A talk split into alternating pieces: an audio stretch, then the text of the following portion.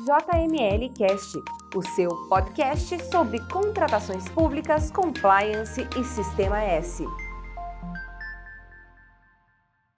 Olá, pessoal.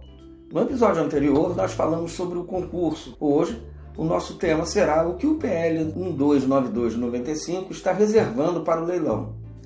O leilão tem como objetivo não uma despesa, mas sim uma receita a favor da administração é modalidade de licitação entre quaisquer interessados para a venda de bens móveis inservíveis para a administração ou de produtos legalmente apreendidos ou penhorados, ou ainda para a venda de bens imóveis cuja aquisição tenha sido derivada de procedimentos judiciais ou como forma de pagamento.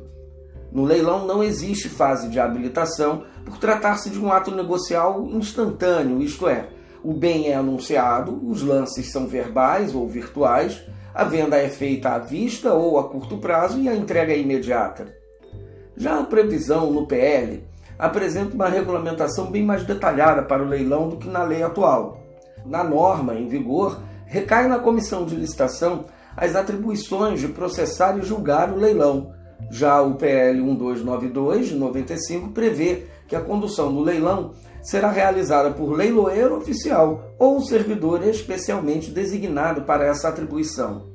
A profissão de leiloeiro oficial exige cumprimento de várias regras, tais como idade mínima, não possuir condenações de natureza comercial, não estar em falência, não exercer o comércio, residir no Estado a determinado tempo mínimo, na maioria dos casos é de cinco anos, essas regras podem variar de estado para estado, uma vez que a matrícula de leiloeiro é feita na junta comercial respectiva. No Congresso Nacional, inclusive, encontra-se em tramitação outro projeto de lei, o número 2425 de 2011, de origem da Câmara dos Deputados e que atualmente se encontra em análise no Senado Federal e que prevê uma regulamentação federal para a profissão de leiloeiro. Mas o artigo 31 do projeto de lei que trará a nova lei de licitações abre espaço para que servidor, não comissão, do órgão promotor do leilão possa exercer tal ofício, sem contudo ter de cumprir com as exigências feitas pelas juntas comerciais. Em contrapartida, tal fato conduz à interpretação óbvia, lógico, da norma em tela, no sentido de que o ato de designação do servidor leiloeiro não o habilitará a exercer a mesma profissão fora dos limites da sua designação. O leilão deve ser, como regra geral, processado e julgado por meio eletrônico e só excepcionalmente poderá ser feita no formato presencial. Significa dizer que se a administração optar pelo leilão presencial, deverá justificar a escolha, apontando as razões pelas quais enxergou que seria a melhor opção ao interesse público. A justificativa deve sempre se amparar por inviabilidade técnica ou desvantagem para a administração. A divulgação se dará apenas por meio eletrônico em sítio eletrônico oficial, esse é o texto do projeto de lei, e por meio de afixação do edital em mural de avisos. No que se refere à escolha do servidor, mesmo não havendo disposição expressa, deve recair em servidor devidamente capacitado para tal função, havendo no mercado uma série de cursos específicos de leiloeiro. Trata-se de atividade profissional especializada e que deve ser conduzida por quem esteja devidamente preparado, sendo que a designação de servidor não qualificado pode atrair prejuízos para a administração e responsabilização em virtude de vendas não vantajosas. Quanto à remuneração, se mostra interessante a parte final da redação do futuro inciso 2, parágrafo 2 do projeto de lei 1292, que abre espaço para ser fixada pela administração a comissão do leiloeiro designado. Faz recordar um movimento empreendido por muitos servidores públicos ao tempo da sanção da Lei do Pregão, em 2002, que pleiteavam remuneração específica para pregoeiros com base nos descontos que conseguiriam obter no julgamento de suas licitações. Sobre esse tema, remuneração do futuro leiloeiro com base em comissão sobre venda, há autores que se colocam contrários ao pagamento de comissão, justamente em função de que este pagamento violaria a lei de diretrizes orçamentárias, o que não é equivocado. No entanto, pessoalmente, entendo que não só é perfeitamente possível, como desejável que se remunere o servidor designado para cumprir atribuições de julgar licitações, tanto leiloeiro como pregoeiros e membros de comissão de licitação e de comissão de apoio ao pregão. Há duas formas de fazê-lo. A. Podemos criar função gratificada específica ou pagamento de gratificação por participação em órgão de deliberação coletiva, mais comumente conhecido como o famoso GETON. No campo normativo há várias iniciativas nesse sentido espalhadas pelo país. No blog da JNL eu discorro mais detalhadamente sobre elas. Se for instituída uma função gratificada, a mesma será paga como qualquer outra função gratificada paga pelo órgão, ou seja, o servidor receberá o valor correspondente àquela rubrica ou símbolo a partir da data da designação até que a mesma seja cessada.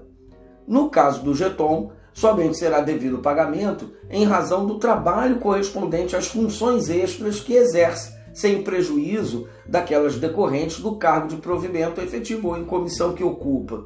Em outras palavras, o servidor receberia a gratificação apenas quando atuasse na função extra. Portanto, tal gratificação apenas já estaria vedada na hipótese de um servidor ocupar cargo público em que suas atribuições de rotina fossem justamente aquelas inerentes às funções de julgador de licitações, pregoeiro, membro de comissão de licitação ou de apoio. O parágrafo 1 do artigo 31 do PL número 129295 prevê que no caso de a administração optar por realizar o leilão por meio de leiloeiro oficial, em detrimento da designação de servidor, a contratação deste se dará por credenciamento ou licitação. Os procedimentos do credenciamento e da licitação, bem como as suas características, são bastante distintos, considerando que no primeiro contrata-se todos os interessados que atenderem às condições de qualificação estabelecidas. No segundo, contrata-se apenas um, aquele que apresentar a proposta mais vantajosa. No caso do credenciamento, e antes de avançarmos, o credenciamento é pautado pelas hipóteses em que a demanda da administração não pode ser atendida por meio da licitação, uma vez que necessitará não só de uma proposta, a mais vantajosa, mas de todas as propostas possíveis. Nesse sentido, o credenciamento se afigura como uma solução adequada por viabilizar a contratação de todos os interessados. É o procedimento administrativo por meio do qual a administração pública realiza uma pré-qualificação dos interessados, fixando critérios de qualificação jurídica e técnica, além de obrigações fiscais atinentes às contratações públicas, e oferece o objeto a todos aqueles que se interessarem e atenderem a tais critérios.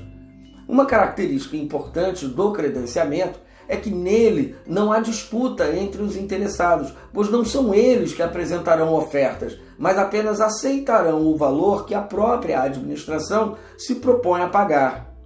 Nada obstante não haver previsão na Lei 8.666 de 93, a doutrina e a jurisprudência reconhecem a existência e a operabilidade desse instituto, cujo melhor exemplo é o Sistema Único de Saúde, no qual o Ministério da Saúde pré-qualifica hospitais, clínicas, laboratórios de exame e outros serviços médicos, de modo a viabilizar atendimento do usuário do sistema. O preço fixado pelo MS, pelo Ministério da Saúde, é a tabela de serviços do SUS. É hipótese de contratação por inexigibilidade de licitação, com base no caput do artigo 25 da lei atual e no PL 129295 será o caput do artigo 77. É tratado como auxiliar da licitação e se encontra regulamentação no procedimento de credenciamento, o qual será em breve tema do nosso podcast. Por fim, por tratar-se de credenciamento, o valor da comissão a ser paga a título de remuneração ao leiloeiro deverá ser fixada pela administração, devendo ser precedida de pesquisa de mercado, a fim de se apurar o que o mercado vem praticando, dependendo do objeto do leilão: imóveis, sucata, bem de tecnologia obsoleto ou inservíveis, não devendo ignorar na cesta de dados de precificação as normas regulamentares da profissão. E por fim, Importa dizer que se a administração optar pelo credenciamento, ela não poderá estabelecer nenhuma espécie de critério de exclusão, como já vem decidindo o Tribunal de Contas da União e como já é previsto no PL 1292 de 95. Isto é, deverá pré-qualificar todos os interessados que cumprirem as exigências, aceitarem o preço e, uma vez pré-qualificados, deve haver um rodízio entre os leiloeiros, de modo que eles possam, todos os credenciados, em algum momento, servir à administração. Caso a administração opte por licitar o leiloeiro, e aí nós não estaríamos pré-qualificando, mas escolhendo dentre os leiloeiros disponíveis e que se interessar é aquele que apresentar a melhor oferta, a aplicação do critério de julgamento será com base no maior desconto sobre a comissão a ser paga ao profissional, assim diz o PL 1292. Se o credenciamento contaria com todos, conforme dissemos, além de atender à administração, aqui nós só selecionaremos um, o autor da mais vantajosa. No entanto, entendo impertinente a, a definição do critério de julgamento com base no maior desconto sobre o percentual de comissão. Isto porque, para ser ofertado maior desconto, o ato convocatório teria de fixar o preço, como o faria no credenciamento, o que é impróprio, uma vez que não se trata de preço tabelado. Os valores percentuais estabelecidos em regulamento das juntas são de natureza sugestiva, não vinculam os profissionais que podem acordar, convencionar livremente de forma diversa com o vendedor. O critério que deve ser adotado é o de menor preço mesmo, artigo 33, inciso 1 do PL 1292 de 95, tendo como parâmetro o valor da comissão que o profissional licitante pretende cobrar. Por tal motivo, não vislumbro qualquer óbice para que seja realizada a contratação de leiloeiro oficial por via de torneio licitatório tendo como critério de julgamento o menor preço, considerando como preço não o valor inicial dos bens a serem leiloados, mas o percentual de comissão a ser paga pelo comprador ao leiloeiro. O leiloeiro que ofertar o menor percentual sagrar-se-á vencedor do certame. Por fim, a licitação para a escolha do leiloeiro oficial pode ser feita no menor preço por item, sendo cada item um leilão específico, o que viabilizaria selecionar os profissionais para cada leilão já programado. Claro que a escolha do modo de contratação, credenciamento ou licitação deverá ser motivada com o apontamento das razões de interesse público que subsidiaram a escolha. Penso que nas localidades em que haja uma boa quantidade de profissionais habilitados, a licitação pode ser boa opção, considerando dois aspectos: pela lei de mercado, isto é, quanto maior a oferta, menor é o preço, e porque tende a evitar a cartelização quanto ao preço da atividade, representando maiores benefícios para a administração.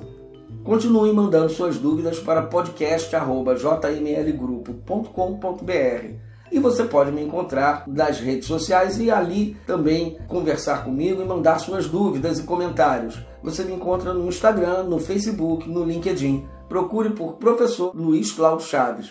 Um carinhoso abraço e até o próximo episódio. Você ouviu o JML Cast. Para estes e mais conteúdos, acesse www.jmlgrupo.com.br.